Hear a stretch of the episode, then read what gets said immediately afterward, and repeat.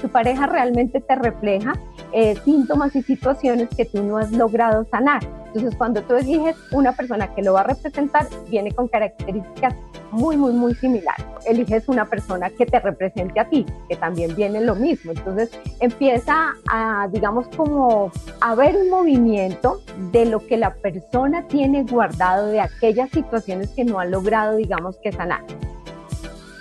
Hola, mi nombre es Alfredo Devane y quiero darles la bienvenida a este episodio de Progresando Ando que hemos creado con muchísimo cariño, con el propósito de contribuir en el progreso y la evolución de cada uno de ustedes en diferentes áreas de sus vidas.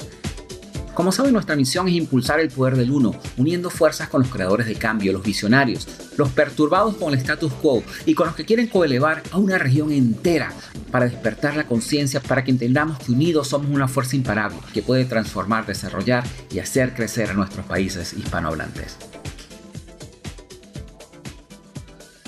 Una de las cosas que realmente yo amo de lo que estoy haciendo es tener la oportunidad de conversar con grandes mentes maestras que han estado trabajando en coelevar a toda una región. Y es justamente hoy, el, día de hoy tengo la oportunidad de conversar con Ruth Suárez Amador. Ella es terapeuta holística integrativa y guía a las personas en el proceso de bioreprogramación, constelaciones familiares, terapia regresiva reconstructiva, registros akáshicos y limpiezas energéticas que vamos a estar hablando, el, episodio de hoy va a estar bien interesante porque vamos a estar hablando un poquito de cada una de esas cosas. Hola Ruth, bienvenida, bienvenida a nuestro programa Progresando Ando, de verdad que es un placer tenerte aquí con nosotros el día de hoy y te agradecemos el tiempo que estás invirtiendo para nosotros y para nuestra audiencia, para que puedan aprender un poquito más de lo que tú haces. Gracias a ti, Alfredo, muy buenas tardes. ¿Cómo estás? Yo encantada de estar aquí en tu programa. Excelente. Ruth, mira, una, algo que a mí me da muchísima curiosidad y sé que a nuestros oyentes también les da muchísima curiosidad, es entender un poco cuál fue ese evento o esos eventos en tu vida que te impulsaron a una vida de servicio, que es lo que tú estás haciendo hoy en día. Claro, pero nos gustaría comenzar un poco desde el punto de vista es, ¿qué te llevó a ti a ese camino de, de, de iniciar en el camino de la bioreprogramación, de las constelaciones familiares, de la terapia reconstructiva, de los registros akáshicos y de las limpiezas energéticas? Bueno, pues creo que, no sé, esto ha sido algo desde que era muy pequeña. Realmente no sabía qué era lo que estaba buscando, pero siempre me gustó como indagar más allá de lo que pudiera ver tangiblemente. Entonces creo que fue una curiosidad desde muy niña pero más o menos hace como unos cinco o seis años, eh, por un evento familiar, por un duelo, eh, murió mi papá, entonces eh, empecé a indagar sobre las constelaciones, quise que me constelaran, realmente ese era el objetivo en ese momento, que me constelaran, y pues cuando fui, realmente me gustó muchísimo, o sea, fui, fue una experiencia muy bonita, fue una experiencia demasiado reveladora para mí, entonces dije, no, ahora no solamente quiero que me constelen, sino yo quiero saber qué es lo que sucede en una constelación, qué es esto tan, como tan loco que pasa y, cómo se, digamos, cómo se descubren em, momentos que solamente yo sabía, ¿cierto? O sea, cosas que tú, que tú no vas a, o sea, que las personas que están ahí realmente no saben porque son personas que tú no conoces, que en la vida has visto. Entonces eso me llamó muchísimo la atención y empecé como a buscar, eh, obviamente no tenía conocimiento de nada de esto, ni tampoco conocía a las personas que se relacionaban con este tipo de temas. Yo soy ingeniera de alimentos de pregrado y eh, pues no tenía nada que ver con la salud, con, pues con temas de salud. Entonces empecé a indagar y llegué a Marianela Vallejo, que es eh, una de las pioneras aquí en Colombia, fue quien que trajo las constelaciones a Colombia en el año 95 estuve hablando con ella, le comenté que estaba muy interesada, mientras digamos estaba esa búsqueda, pues empecé a indagar un poco sobre las constelaciones familiares y bueno, ella tenía una formación que iniciaba justo en ese momento y empecé a formarme con ella. Eso fue digamos como el comienzo. Ruth, ¿por qué, no le, ¿por qué no les explicamos a nuestros oyentes? Porque quizás no todo el mundo está familiarizado con lo que es una constelación familiar y cómo, cómo se realiza ese viaje con esas personas, como dices tú, que no existe ningún vínculo con esas personas y cómo esas personas de una manera u otra canalizan esa, esos eventos que solamente tú sabes y que solamente tú tienes información. ¿Por qué no, no hablamos un poco más y le damos un poquito más de detalle a nuestra audiencia de, de qué son las constelaciones familiares? Yo, yo aprendí de las constelaciones familiares también eh, muy recientemente y justamente fue en base a la experiencia que, han tenido varias de, personas cercanas a mí y amigos míos con respecto a, este tipo de terapia que ellos describen como terapias que son totalmente sanadoras, que es lo que te permite a ti justamente sanar eh, es, esas, e, esos incidentes o, o esos patrones emocionales que quedan de tu familia. ¿Por qué no comenzamos por ahí? Ok, bueno, sí, exactamente. Cuando vamos a, una, a un grupo de constelaciones familiares, porque bueno, existen constelaciones familiares, individuales, organizacionales, pero digamos que en el, en el contexto que yo inicié eran las constelaciones familiares. Entonces, en constelaciones se habla de que todos somos uno, ¿no? Entonces, eh, no somos individuos, sino venimos de un sistema. Y ese sistema, pues a la larga, si tú empiezas a mirar generación tras generación, pues todos nos vamos a, unir, vamos a ser finalmente uno. Y eh, cuando tú vas a un grupo de constelaciones familiares, no es gratis que llegue una persona y quizás otra no llegue al grupo. Las personas que llegan a ese grupo es porque tienen alguna resonancia con el tema que se va a tratar. Las personas que van a acompañar, que van a trabajar en la constelación, así sea yo quien vaya a constelar y estén otras personas ahí, quienes van a servir tienen resonancia con los temas que se van a constelar. Entonces, por eso es que eh, digamos que la constelación puede fluir. ¿Qué es lo que sucede aquí en una constelación? En una constelación, eh, digamos que están los tres tiempos, tanto el pasado como el presente como el futuro, en un solo momento y en un solo instante. Entonces, ¿qué se hace en la constelación? Se trabaja eh, basado en algún tema, el tema que lleve la persona a constelar, se trabaja sobre ese tema, se escogen unos representantes que van a eh, trabajar, eh, digamos que sobre lo que se está buscando aquí, ¿cierto? Entonces hay un tema en específico, se trabaja sobre ese tema en específico y de ahí se eligen los representantes de, de, la situación. Entonces, eh, ¿qué sucede? Como te digo, por resonancia vas a elegir a la persona. Digamos que vas a trabajar un tema de, no sé, de pareja. Entonces tú vas a escoger una persona que represente a tu pareja. Por resonancia, esta persona, por la ley del espejo, vas a escoger a alguien con características similares a lo que tiene tu pareja, a esas características similares que son las que tú en este momento estás viendo en tu vida y son las que esa persona te va a reflejar, ¿sí? Tu pareja realmente te refleja eh, síntomas y situaciones que tú no has logrado sanar. Entonces, cuando tú eliges una persona que lo va a representar, viene con características muy, muy, muy similares, muy similares. Entonces, eh, eliges una persona que, te represente a ti, que también viene lo mismo. Entonces, empieza a, digamos, como a ver un movimiento de lo que la persona tiene guardado de aquellas situaciones que no ha logrado, digamos, que sanar. Si hablamos de pareja, vamos a tener eh, situaciones con papá y mamá porque el reflejo de la pareja es eh, esas situaciones, esas emociones y, todo lo que quedó guardado, de pronto aquellos sentimientos que no lograste expresar con papá y mamá. Como son el primer referente, pues la pareja que tienes te está haciendo despejo de aquello que no has logrado sanar. Y justamente tocando esa parte del tema, uno dice, bueno, en muchos casos se, se, ve que realmente uno escoge las parejas en base a, a, un modelo que, tuvo de su papá o de su mamá y justamente puede ser incluso en base a las carencias que tuvo a su papá o su mamá. en muchos casos eh, es también muy parecido a tu papá y a tu mamá, ¿no? Yo he visto casos de, de, personas que prácticamente pareciera que se casaran con su mamá o con su papá, pero a nivel de características similares, ¿no? Así es, es, es exactamente por lo que te estoy diciendo. El primer referente que tenemos de pareja es papá y mamá. Entonces, si tenemos situaciones, bien sea o porque nos agradó mucho o porque tenemos alguna situación que fue demasiado fuerte y no la hemos logrado sanar, compensar, entonces lo que hacemos es que elegimos a alguien que venga y nos muestre la misma situación. Si no pudiste por acá, lo vas a lograr por este lado. Y básicamente es eso. Hablando del tema de pareja, en constelaciones, eh, digamos que venimos de una pareja, ¿no?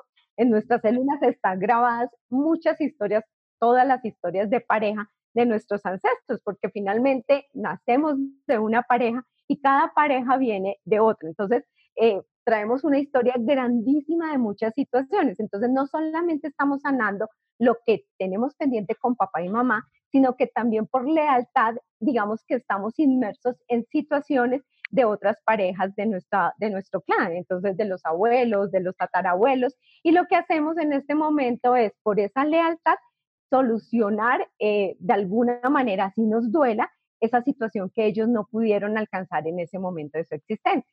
Claro, porque lo que muchas personas no entienden es que muchas de esas afectaciones también son transgeneracionales. Transgeneracional.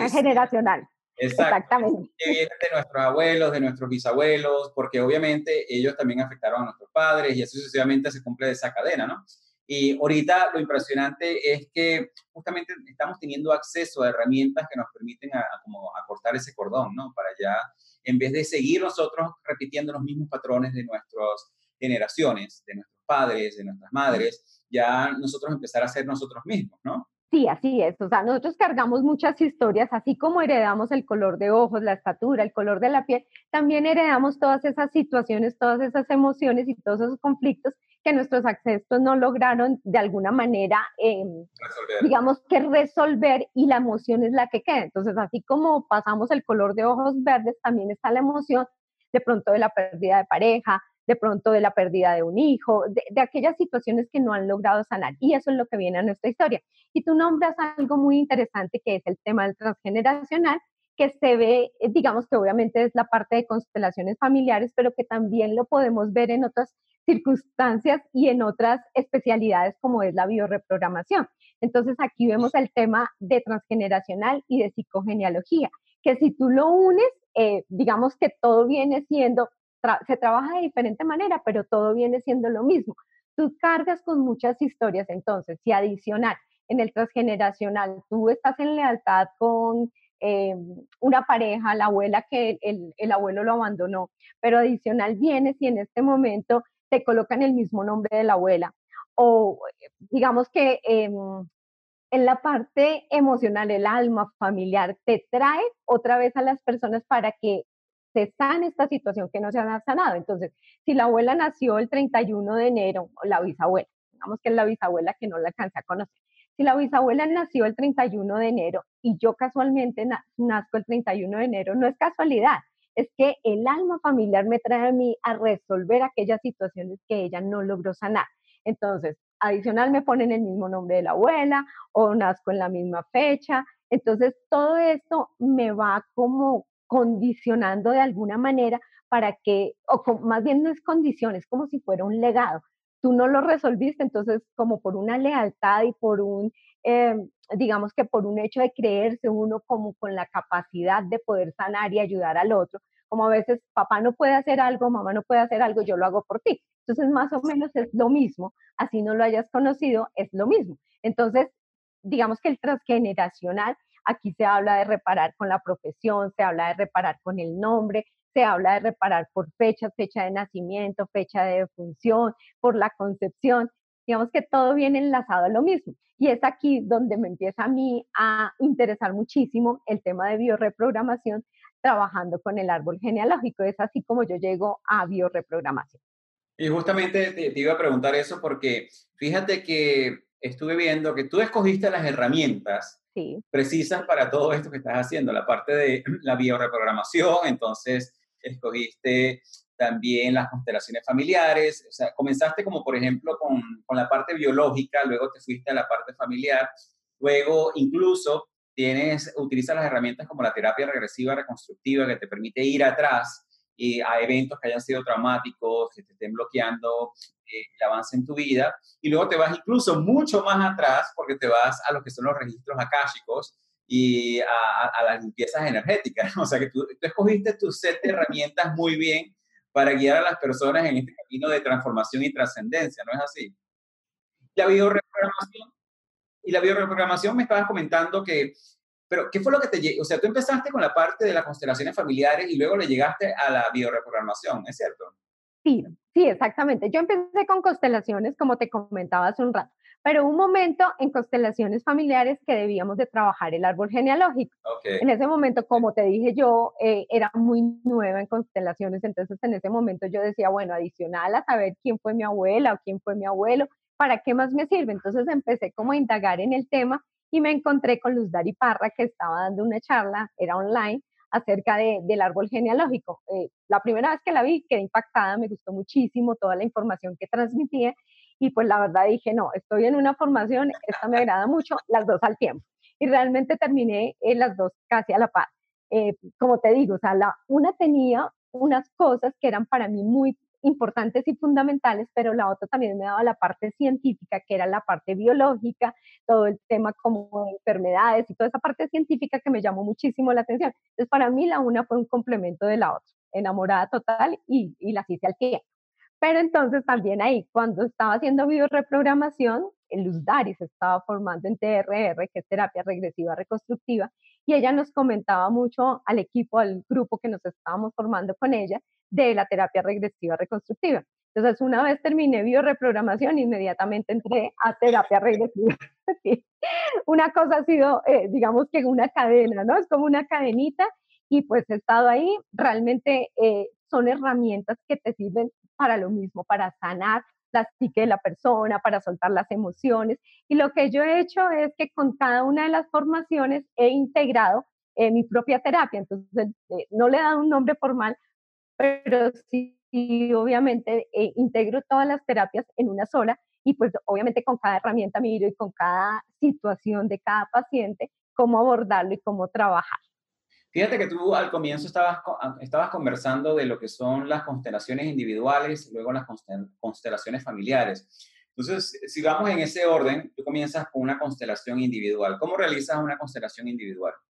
Bueno, la constelación individual, eh, cada la persona que va a constelar individualmente va a tomar cada una de las posiciones y de los personajes que digamos que van a salir en el proceso de acuerdo a la consulta. Entonces, volviendo al mismo tema que estábamos trabajando, un tema de pareja en una constelación grupal, pues aquí la misma persona va a ser de ella misma, va a haber un momento en que va a tomar eh, el lugar de pareja, va a haber un momento en que va a tomar eh, si la relación que se está dificultando por eh, que no ha podido tomar a sus padres, entonces el papel de papá, de mamá, va saliendo, va saliendo, pero entonces acá la diferencia es que te llevas puesto toda la información y todas las vivencias de cada uno de los personajes.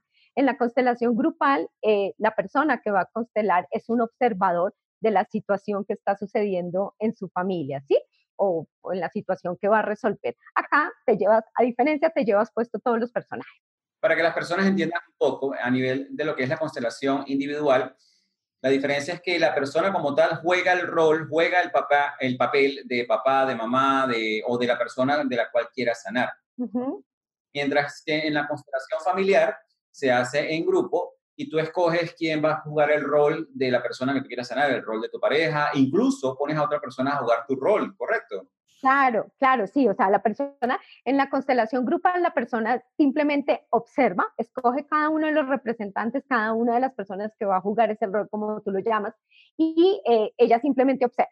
Sí hay momentos en que de pronto entra y participa, sí, pero son momentos muy puntuales, pero en general acá lo que se trata es de observar cuál es la situación, cuál es, digamos que lo que está eh, vivenciando la familia y por lo cual eh, no logras, digamos que, eh, tener una buena relación de pareja o no logras tener el dinero que requieres, bueno, la situación que tú vayas a constelar. Y la diferencia con la individual es que tú te apropias de cada uno de estos personajes, sientes qué es lo que está develando, qué es lo que está sucediendo para que no permita que tú tengas, eh, digamos que esta situación de alguna manera balanceada y te sientas cómodo. Y para que las personas entiendan un poco más, porque a lo mejor para muchas de las personas que nos están escuchando, a lo mejor es un tema nuevo, ¿no? Vamos a darle un ejemplo de cómo sería una constelación individual.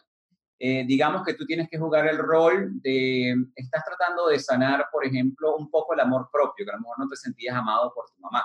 Entonces te toca jugar a ti ese rol, no, ya, ya de tú como la mamá, en, en como tratando de, de, de, explicarle al hijo por qué era que estaba sucediendo eso. Y así las personas tienen como que, ah, wow, ya entiendo cómo es. ¿Cómo sería?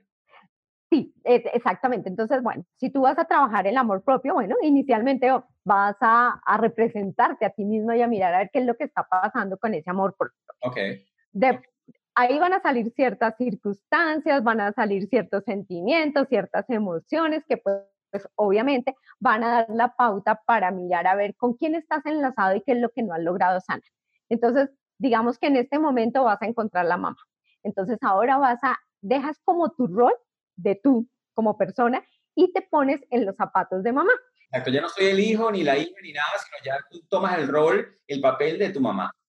Exactamente, entonces eh, tomas el rol de, de, de mamá, es como si te pusieran los zapatos de esa mamá y al ponerte los zapatos de esa mamá vas a empezar a sentir cuáles son las emociones que ella tiene, porque quizás tú estás interpretando que no te quiere, pero realmente no es que no te quiera, sino que de pronto ella también viene de una situación muy difícil, quizás tampoco tuvo una buena relación con su propia mamá y eso es lo que se va sintiendo acá. Entonces, a medida que tú vas ejerciendo los diferentes roles, y, van saliendo las emociones, van saliendo las situaciones, vas encontrando un poco más atrás con quién te relacionas. Entonces vas pasando uno por uno hasta que logras encontrar como ese núcleo traumático y logras poder reconocer qué es lo que estaba sucediendo, cuál era la situación. Y cuando tú lo reconoces, lo honras, lo aceptas tal cual como fue, porque pues digamos que nunca se puede cambiar el pasado, lo único que se puede cambiar es la emoción con lo que se vivió la situación. Entonces, cuando tú cambias esa emoción o reconoces a la persona que está excluida, que de esto se habla también en las constelaciones de los excluidos, entonces cuando tú encuentras ese excluido y lo puedes mirar, él ya no, no va a estar como molestando, porque lo único que quiere es que te, como que aquí estoy, míreme, si ya me vieron, ya, no importa y ya me puedo ir y ya puedo estar tranquilo y tú también vas a estar muy bien.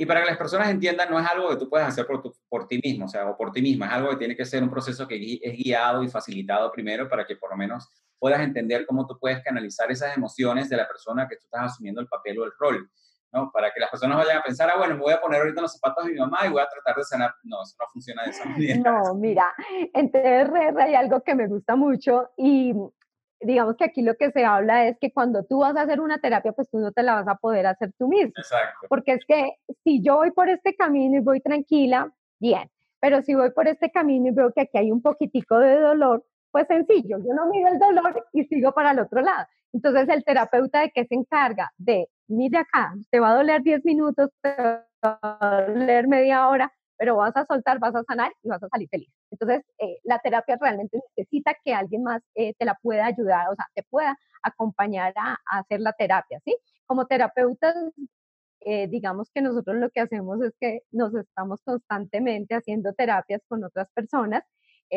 porque pues realmente es esto, o sea, realmente tú no puedes ver, así tengas la teoría, así tengas los conocimientos, tú no te vas a poder ayudar tú mismo. Necesitas de alguien más que te haga ver ese pedacito y sanar.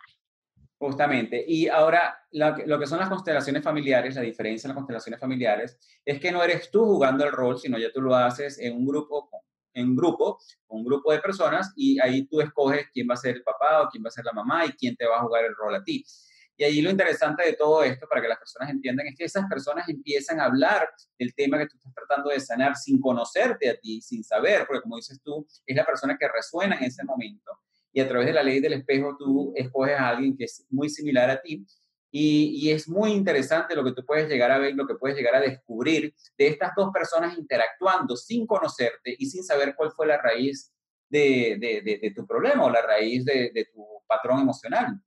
Sí, exactamente. Entonces, digamos que, por ejemplo, en una constelación hay una persona que, una mujer, que es muy linda, que es muy inteligente, que es una muy buena profesional, pero no tiene eh, una relación de pareja constante. Quizás llegan varias personas, pero así como llegan, se van o simplemente nadie la voltea a mirar, así sea la mujer más linda del mundo, ¿cierto? Entonces, digamos que esa persona va a constelar y dice, bueno, no sé, en mis otras áreas estoy perfecto, pero ¿qué pasa en el área afectiva? ¿Qué pasa con el amor?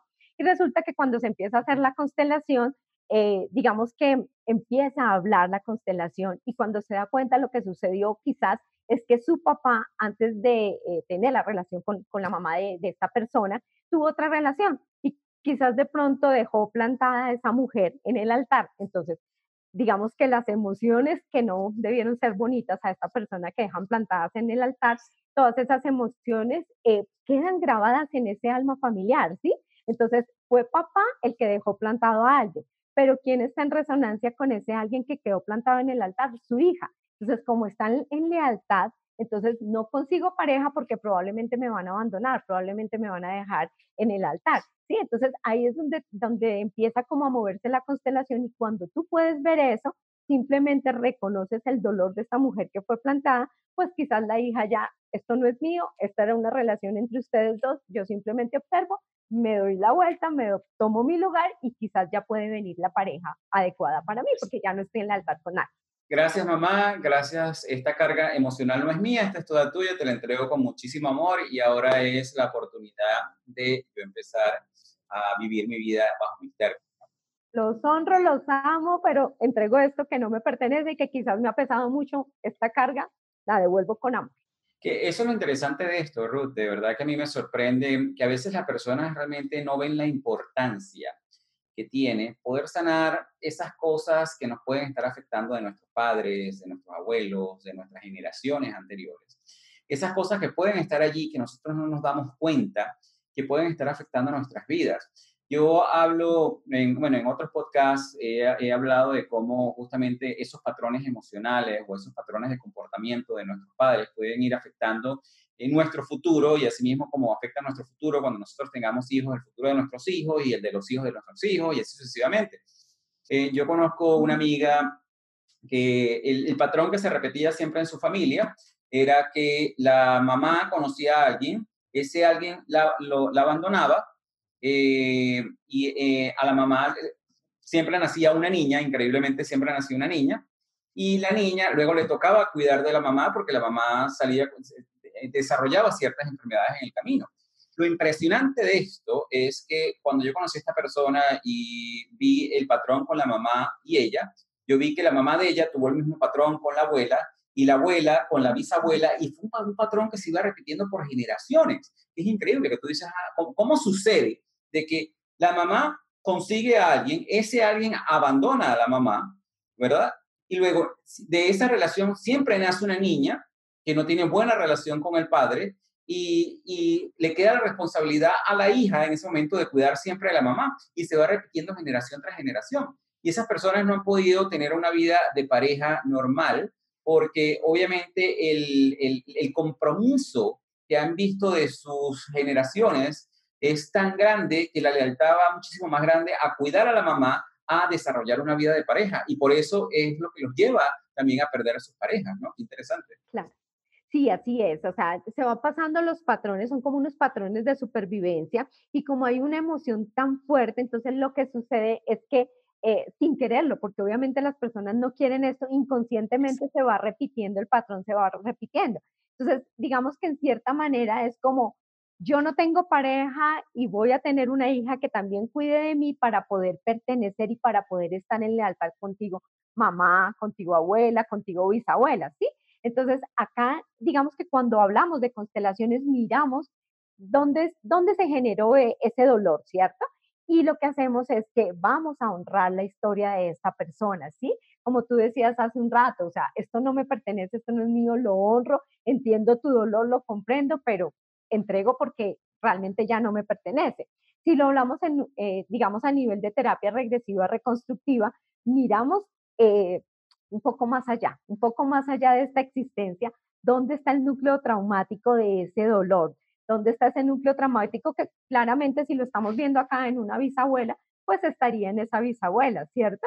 Estaría más allá de mi propio ser.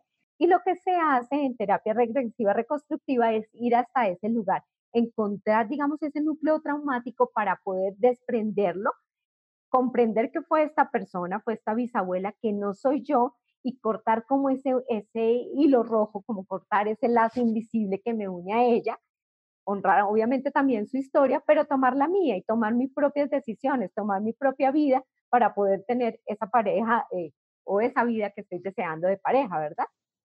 y desde ese momento entonces empezar a vivir tu vida bajo tus propios términos, que es increíble. Y por eso es que yo te decía que tú habías escogido las herramientas de una manera totalmente perfecta, porque cada una, una, una herramienta se complementa con la otra. Porque yo a través de las constelaciones familiares puedo identificar y puedo saber algunas cosas, pero si quiero ir más a profundidad, me voy con la terapia regresiva reconstructiva. De hecho, lo trabajo así. Justamente para las personas que no entienden, es lo que muchas personas conocen como regresiones, ¿no? Donde tú, a través de un, facilitador o un guía así como tú, eh, realmente vuelves a tu pasado, a ciertas áreas de tu pasado y vives ese momento, como dices tú, accedes a esos archivos, lo ves desde otro punto de vista y desde ese momento identificas que es algo que te ha estado a ti em, trancando en tu vida o ha sido un bloqueo para ti y tú rompes ese bloqueo y desde ese momento puedes sanar y continuar tu vida sin ese bloqueo emocional. Así es, entonces mira, por ejemplo aquí, hablando del patrón, cuando tú dices que la hija termina cuidando a la mamá, entonces es desde el proyecto Sentido, que también es algo muy interesante en este tema, los padres nos dan a nosotros unos proyectos en el momento que nos están concibiendo. Entonces, por ejemplo, uno de los proyectos es ser bastón para la vejez. Y este ser bastón para la vejez es que quizás de pronto, como ha venido transgeneracionalmente pasando, quizás en el inconsciente de la mamá o del papá, bueno, en este caso que estábamos hablando de mamá, está grabado, voy a ser un hijo para que cuando yo eh, esté adulto, muy adulto, me cuide. Ahí está el proyecto de bastón para la vejez. Entonces, cuando uno trabaja ese proyecto y va a la concepción, se da cuenta realmente qué estaba sintiendo papá y mamá, cuáles eran sus falencias, cuáles eran las emociones que, digamos, que tenían aquí sin resolver, o quizás cuáles eran los proyectos que tenían en ese momento. Entonces, todo lo que ellos estaban sintiendo y viviendo nueve meses antes, y obviamente si hablamos del transgeneracional, toda la información que ya tenían es eh, pasada al hijo. Y este hijo le da un sentido. Entonces, pueda que si se tome el patrón de, de, ser bastón para la vejez, como también puede ser una personita que dice a los 18 años me voy fuera del país y me voy a vivir a otro lado, y el opuesto, ¿sí? Entonces, aquí se unen todas estas terapias y es la parte que a mí me parece más enriquecedora y más interesante. Claro, y sabes lo interesante de todo esto es que es, esto de bastón para la vejez es algo que estuvo muy presente en nuestra cultura, y me refiero a nuestra cultura en general como hispanos, porque realmente si nosotros vemos a otras generaciones, los padres tenían hijos para que los hijos cuidaran de los padres y siempre se volvió como esa tradición donde muchos padres tenían varios hijos para que muchos de esos para que esos hijos después se encargaran de ellos y así se iban repitiendo esos patrones generación tras generación. Yo pienso que fue recientemente que nosotros hemos podido romper ese patrón y estamos viendo hoy en día toda una nueva generación de personas que están saliendo a valerse por sus propios medios y están más bien dejando una legacía para sus hijos, más allá de dejarles una carga financiera y una carga emocional porque justamente lo que muchas personas no entienden es que esos patrones de tus padres te sirven para dos cosas. Uno, para que los repitas, lamentablemente, si decides irte por la misma ruta. O dos, para que te des cuenta que no es el camino y tomes otro camino totalmente diferente. Exactamente, y entonces está libre albedrío y ahí es donde decidimos o lo tomamos o simplemente hacemos totalmente lo opuesto, ¿verdad? Aquí, sí, aquí, por ejemplo, también podemos ver el tema de que ahorita muchas parejas no quieren tener hijos. Entonces, puede ser una parte por esa libertad, como también puede ser que en el inconsciente familiar hayan habido pérdidas. ¿Pérdidas de qué? De una madre, de alguna abuela que, que estuvo embarazada, perdón, que estuvo embarazada y de pronto al dar a luz murió y quedó ese bebé. Entonces en el inconsciente de las personas queda dar a luz puede generar eh, la muerte, puede ser peligro de muerte, entonces mejor no me embarazo o mejor no embarazo a una mujer para que eh, no vaya a morir, como pasó con algún ancestro. O por ejemplo, murió un niño muy pequeño, entonces para evitar el dolor de este bebé que muere muy pequeño, mejor yo no me embarazo. Y esto está en el inconsciente de los dos. Volvemos a hablar del tema de pareja. No es casualidad que se encuentre una pareja que no pueda tener hijos. En el hombre está grabada una, alguna situación y en la mujer otra situación y pues obviamente eh, no puede, no sé, tener hijos porque tiene una enfermedad en el útero o de pronto los espermatozoides no son los más adecuados. No es gratis, o sea, realmente esas enfermedades no son gratis, están grabadas emocionalmente y simplemente son como la consecuencia para que eh, esta parejita no tenga los hijos que, que, realmente el inconsciente le dice no tengo. Definitivamente. Y, y justamente de eso que estamos hablando acá nosotros, espero que les sirva muchísimo a las personas que nos están escuchando y se sientan identificados para que se den cuenta el impacto que pueden llegar a tener estos patrones emocionales en nuestras vidas si nosotros no los curamos, ¿no? si nosotros no los identificamos, no los sanamos y los cortamos de raíz. Porque ahora si, si vamos un poquito, volvemos a la parte de la bioreprogramación, que ahí en, en, la bioreprogramación es cuando tú puedes identificar cuáles son esas cosas que están causando ciertas enfermedades, ¿no? Que ahí es donde tú, tú, profundizas un poco más a nivel biológico de la persona eh, qué le puede estar causando cierta enfermedad. Sabes que eh, eso también para, viene de los patrones familiares y todas estas cosas, de las herencias. Eh, yo que estoy en el área de nutrición, a veces me, me, da risa y bueno, y, escucho con bastante atención cuando una persona dice, no, porque mi mamá o mi abuelo, no sé qué, tuvo cáncer, entonces yo tengo las células cancerígenas entre mí. Bueno, todo el mundo tiene las células cancerígenas. Entonces, lo que yo le explico a las personas y lo que yo les comparto a las personas, que a veces la enfermedad no es lo que es hereditario, lo que es hereditario son las circunstancias que te llevan a la enfermedad. ¿Ok? Son las emociones, exactamente. Las emociones que están allí reprimidas, que están guardadas, que no pudieron ser expresadas de una manera adecuada cuando sucedió la situación, es esa emoción. Entonces es lo mismo que hablábamos hace un ratito. Así como heredamos el color de los ojos verdes, heredamos la emoción. Entonces, si hay alguna emoción que me está afectando y que me está produciendo el cáncer y que no lo logramos, digamos que sanar transgeneracionalmente o si fue mío realmente en esta existencia, si no lo logramos sanar, pues es algo que se va a repetir, son patrones que van a estar en repetición eh, para las nuevas generaciones. Exactamente. ¿Y cómo tú, a través, para que las personas que nos están escuchando, a través de la bioreprogramación, ayudas a esas personas? Porque ya la bioreprogramación ya es una terapia un poco más individual. Eh, ¿Cómo tú ayudas, cómo facilitas a esas personas a que puedan identificar esas emociones que les pueden estar causando ciertas enfermedades? ¿Cómo encontrar ese origen y sanarlo? ¿Cómo tú les facilitas a ellos ese camino? Con la bioreprogramación se trabaja, pues, eh, digamos que eh, descodificando, descodificando qué me quiere decir la enfermedad. Entonces hay que mirar la particularidad de aquella enfermedad, se mira la lateralidad, no es igual si es un cáncer de mama derecha que si es un cáncer de mama izquierda. Entonces, todo eso se mira. Digamos que esta es la parte teórica, ¿cierto? O sea, miramos como toda esta parte de descodificar desde la parte teórica. Pero realmente lo que se hace tanto con bioreprogramación como con terapia regresiva reconstructiva es trabajar con la persona porque no es, digamos, la misma situación para una que para la otra lo que para mí es blanco, de pronto para ti es un, crema. Entonces, realmente lo que se hace es que se hace una terapia individual con la persona para ir a ese núcleo traumático, como hablábamos hace un rato. ¿Qué puede ser un núcleo traumático? Puede ser que la personita no se sintió eh, amada, no se sintió bienvenida cuando fue concebida, cuando la mamá estaba en gestación, porque todo lo que la mamá sintió, vio durante el proceso de gestación, todo lo guarda la personita. Entonces, si no se sintió bien recibida, pues obviamente va a generar algunas situaciones, algunas enfermedades. Entonces, lo que se hace en la terapia es trabajar con, la, con el conflicto que viene la persona, ¿cierto? Con esa situación. Pero basada en esa situación, nos vamos atrás en la vida de la persona, como lo dices tú, y miramos qué fue lo que lo originó. Entonces, se mira realmente cuál es el patrón de supervivencia que la persona eh, obtuvo en ese momento para, pues, para sobrevivir, porque realmente todos estamos acá sobreviviendo. Entonces se mira cuál fue ese patrón de supervivencia. Y luego con la conciencia del adulto, con lo que ha trabajado, con lo que ha vivido y con lo que es hoy en día, se le dan los recursos, o la misma persona, no es que el terapeuta lo haga, sino es la misma persona, tienen los recursos para ir allá y entonces a entregarle a ese bebé, a ese niño que sufrió la situación. Y ya ahí es donde se hace una reconstrucción, que la reconstrucción es la que te permite generar nuevos patrones de vivencia con nuevas conexiones neuronales. Entonces la conexión neuronal siempre ha ido por este camino, ¿cierto? Y esto es lo que yo siempre he hecho. Pero cuando yo hago un cambio, entonces me hago una apertura a otro tipo de conexiones que son las que me van a generar un patrón de vivencia con el cual yo voy a estar más acorde, con el cual voy a estar más feliz.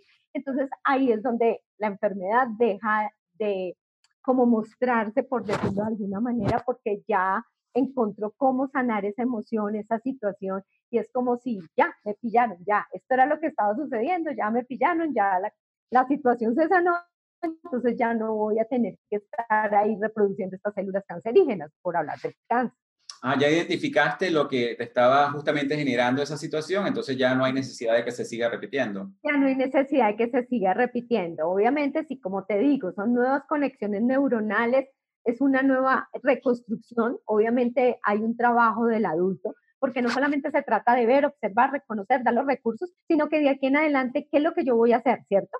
¿Voy a seguir haciendo más de lo mismo o decido hacer eh, otras actividades diferentes. Entonces es un trabajo, eh, digamos que no solamente que se queda a nivel de la terapia, del momento en que se hace eh, la sanación terapéutica, sino que son nuevos patrones que la persona va a adoptar en su nueva vida. ¿Sabes que es interesante? Porque muchas, muchas personas realmente, de nuevo, no, no le dan la suficiente importancia a lo que puede estar pasando, sobre todo las mujeres embarazadas, ¿no? Cómo pueden sus emociones afectar al niño incluso antes de nacer. Eh, porque no se trata solamente de, de, las cosas que tú les puedas decir a tus hijos o las experiencias buenas o malas que le hagas vivir a tus hijos. Eso comienza desde el vientre con todas esas emociones que tú estás sintiendo, ¿no? Un, ejemplo claro, en mi caso, bueno, mi mamá y mi papá, realmente ellos comenzaron eh, muy jóvenes, Entonces, obviamente, mi papá biológico realmente no, él, él no quería eh, comprometerse con una familia. Entonces, en el momento en que mi hermana quedó, de mi mamá quedó embarazada de mi hermana mayor y luego quedó embarazada de, de, de, mí, obviamente mi papá biológico no se, lo podría, no se lo podría creer y eso en este momento yo lo entiendo de esa manera y obviamente nos negó y, no, y por un lado nos negó y por otro lado este, abandonó a mi mamá. Entonces imagínate todas las, las programaciones que nosotros recibimos en el vientre mientras estaba pasando esa situación, ¿no? Y, y, obviamente mi hermana y yo estamos en el desarrollo, en, el mundo del desarrollo personal, nos tomó, no, no, no, terapia, pero mucho desarrollo personal, mucha bioreprogramación justamente para entender que, cómo esas emociones nos afectaron a nosotros en el vientre y cómo nos estaban bloqueando ciertas áreas de nuestras vidas. Y en el momento en que nosotros fuimos capaces de identificar eso y realmente entenderlo desde el punto de vista de mi mamá, desde el punto de vista de mi papá biológico, entender qué era lo que estaba pasando en esa situación y soltarlo, decir, mira, estas emociones y toda esta situación es de ustedes, no, no, no de nosotros, no nos pertenece. Justamente mi hermana mayor, que ya es mamá, ella no le pasó eso a sus hijos, yo todavía no tengo hijos, pero yo pude soltar y sanar muchísimas otras cosas, ¿no? Claro, y de hecho, mira, ahorita que me dices, estás comunicando. Quizás eso que tu papá no quiso comunicar, que los quiso negar en el momento, pues obviamente era su situación, era era eh, las circunstancias que él estaba viviendo como, como joven, como me estás diciendo, me lo imagino adolescente, entonces esa situación pues no era fácil para él en ese momento, pero claro, lo que tú pudiste comprender es, me están negando, me, están callando, entonces ahora yo transmito información de otra manera, que quizás es lo que estás haciendo en este momento conmigo. Entrevistas y comunicas y transmites toda esa información que de pronto se negó en ese momento. Sí, y lo que tú dices de verdad es muy, muy interesante, eh, sobre todo para las personas que están pensando en, en ser mamás, en ser papás. Es muy interesante porque, como te digo, cuando uno hace terapias de renacimiento, de volver a nacer, bueno, como lo quieras llamar, eh, realmente uno se da cuenta que eh, la persona sí siente, o sea, desde el momento está grabada, desde el momento de la concepción, están grabadas esas emociones. O sea, si el papá quería de pronto estudiar, irse fuera del país, irse lejos, y de pronto resulta que no, la novia quedó embarazada y le tocó ponerse a trabajar, claro, eso queda grabado ahí en esa personita. Y todo lo que la mamá siente y vive durante el embarazo, si está acompañada de su esposo, si siente que económicamente está bien, si se siente amada, si se siente respetada, todo eso va pasando al bebé. Por lo contrario, si de pronto siente que no tiene para comer, que no va a poder lograr eh, salir adelante con este bebé, si se siente abandonada por el papá, todo eso lo siente el bebé. Y de una u otra manera, cuando eh, él empieza a crecer, lo empieza a demostrar. Entonces puede ser que o tenga miedo de salir, o tenga que esconderse, tenga que vivir así como como agachadito o por el contrario, sea una persona que sea muy fuerte, muy, eh, no sé, con ganas de salir, con ganas de vivir, con ganas de, pronto ayudar a la mamá. Porque, ¿Por qué? Por las situaciones que él entendió y comprendió cuando estaba en vientre.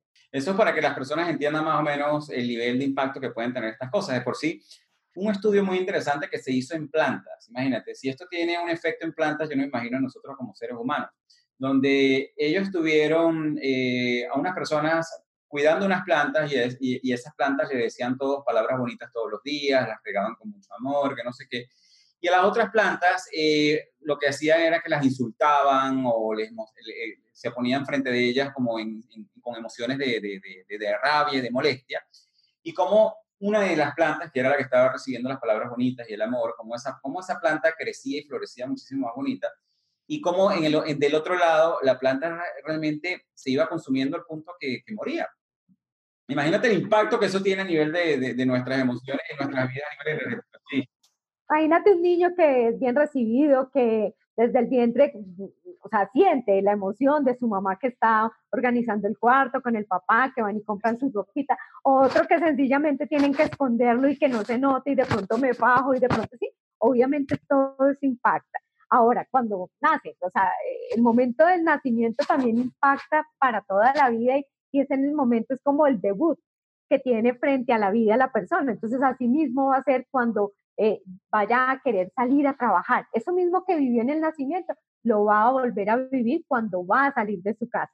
Entonces, todo, digamos que todas esas emociones y todos esos sentimientos eh, son de repetición después automática. Lo grabamos cuando somos bebés, pero de adultos realmente estamos repitiendo. Creemos que nosotros tomamos las decisiones, pero realmente las tomamos desde ese niño herido, desde ese niño angustiado. Desde ahí se toman las decisiones. Entonces, volviendo a lo que tú decías de la plantica, si el niño ya, eh, digamos que le empiezan a decir que niño tan bonito, que va al colegio, cómo hace bien las tareas, tú sí que eres juicioso, no sé qué, bueno, todas las cosas que le puedan estar eh, consintiendo, amando, pues obviamente así va a ser la personalidad de este bebé, pero si por el contrario le pegan por todo, de pronto eh, va de casa en casa, como la, la papa caliente que, que, dicen, entonces lo cuidas tú, lo cuidas tú, lo cuidas. Obviamente esa persona siente todo eso y esto se va a ver reflejado en el adulto. Y, para cerrar, Ruth, este, este, este episodio, sabes que de nuevo vuelvo a repetir que me parece bien interesante cómo escogiste las herramientas, ¿no? Porque vas con la bioreprogramación, luego las constelaciones individuales, las familiares, luego vas a la terapia regresiva reconstructiva y haces también la parte de los registros akáshicos.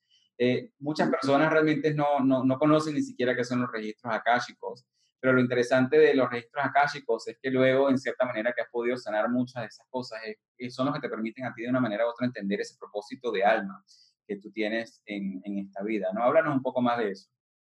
Sí, realmente eh, los registros akáshicos son como el libro de la vida, ¿no? Es como una conexión superior que tú tienes eh, donde puedes, eso sí, la puedes comunicar tú mismo, o sea, tú mismo puedes hacer esa lectura de los registros o te lo puede hacer otra persona. Y es realmente, es una conexión, es realmente como, como si tú cogieras el teléfono y hablaras directamente con Dios, con el universo, como tú lo quieras llamar, realmente es eso. Es una conexión contigo misma, con, tu ser superior, y es donde está toda la información de tu propósito, de hacia dónde vas, de cuál es, cuál es la misión que tienes. Entonces realmente es un trabajo muy bonito que sí se debe hacer desde una posición eh, ya más sana, más limpia. Obviamente, si tú tienes muchos enredos emocionales, pues vas a ver la vida gris. Pero cuando ya realmente has avanzado, has, transitado ciertas circunstancias, entonces cuando haces una lectura de registros, vas a encontrar información muy hermosa. Así es. E, esa parte me parece también súper bonita. Anteriormente, cuando a mí me hablaban de los registros akáshicos, yo soy una persona que me imagino todo, ¿no? Entonces yo me imaginaba era como un archivador gigante donde una persona abría una gaveta así gigante, entonces buscaba la carpeta Alfredo, entonces abría la carpeta y entonces buscaba toda mi información. Y es justamente eso luego que a mí me hicieron un, registro akáshico que yo entendí que es eso, es exactamente eso que tú que tú dices, es una comunicación con ese yo superior ya a un nivel un poco más avanzado. Eh, para las personas que crean en, el universo, en este tipo de cosas, este tipo de energías, eh, yo soy de los que piensan que el, destino eh, no, no, existe como lo, te lo describen, ¿no?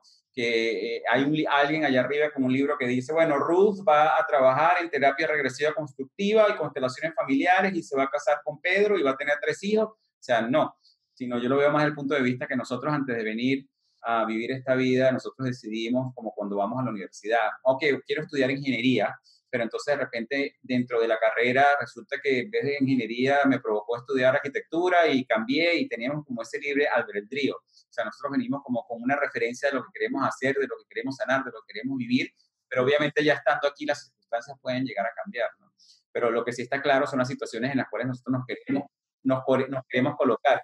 Exactamente, así es. Cuando tomamos la decisión de venir a este plano, nos entregan como si fuera un mapa de ruta, ¿no? Entonces, este es el mapa de ruta, a los 20 años te vas a encontrar con tal persona, eh, a los 30 vas a, encontrarte con esto, vas a tener tantos hijos, vas a vivir desde, desde el amor, vas a, a, entender qué es el amor, entonces muy seguramente vas a escoger un papá y una mamá que no son los más amorosos. Entonces, todo eso lo escogemos y todo eso es lo que venimos a transitar. Tú lo dices de una manera que me gusta mucho y es como matricularse unos nos matriculamos para estudiar ingeniería, otros para nos matriculamos para estudiar derecho, otros comunicación y cada uno tenemos ese plan de ruta donde venimos a trabajar, donde venimos a, a caminar y aprender de acuerdo a las experiencias de cada uno. Obviamente sí hay situaciones en que tenemos un camino y tomo la opción A o tomo la opción Y. Aquí ya lo decidimos, pero realmente todos venimos como con un propósito, con una misión para nuestra alma, para nuestro ser. Y los registros akáshicos son los que te permiten conectarte un poquito más con ese propósito. Así es. Ruth, este episodio ha sido bien interesante. Unas últimas palabras que le quieras decir a nuestra audiencia antes de despedirte? Bueno, pues me encanta, me encanta haber estado acá, me encanta haber podido hablar un poquito de cada una de las herramientas.